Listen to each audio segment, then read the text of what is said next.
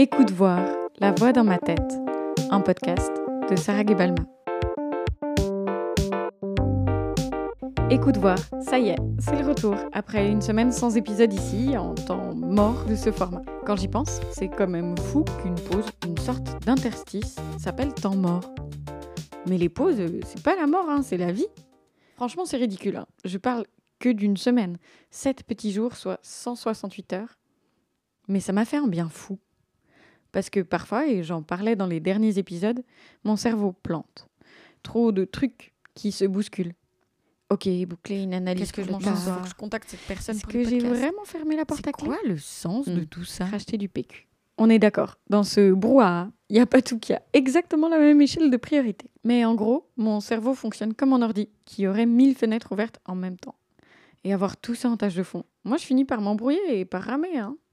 Mais le principe d'avoir des fenêtres, justement, c'est peut-être parce que aérer en coup, c'est parfois nécessaire. Pourtant, souvent, j'arrive pas à m'aérer l'esprit. Pire, face à mon cerveau engorgé, je me perds sur les internets à la recherche d'idées et surtout de ma motivation.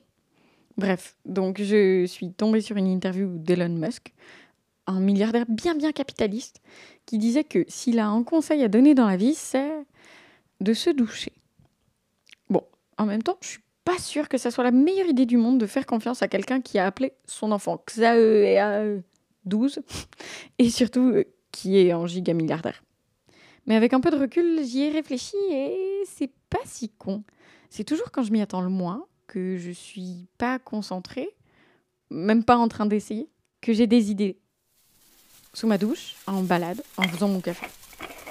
En gros, quand je me lâche la grappe et que je me laisse de l'espace du temps. Parfois, il faut du silence pour entendre une note. Et ben pour les idées, c'est pareil. Il faut que le brouhaha cesse, du calme. Plus sérieusement, je suis de plus en plus persuadée que se reposer, c'est vraiment la clé. Mais bon, c'est comme ces phrases toutes faites, de type il faut s'aimer soi-même, la communication c'est important.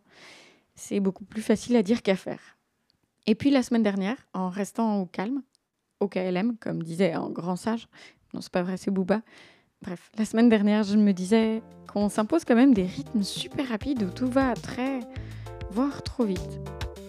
Et c'est quand même étrange cette conception de prendre des pauses de la vie au lieu de prendre des pauses dans la vie.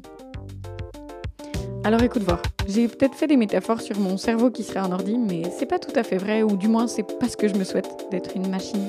Je fais juste du mieux que je peux, et si ça implique une sieste ou deux, je suis pas contre. Allez, à la semaine prochaine.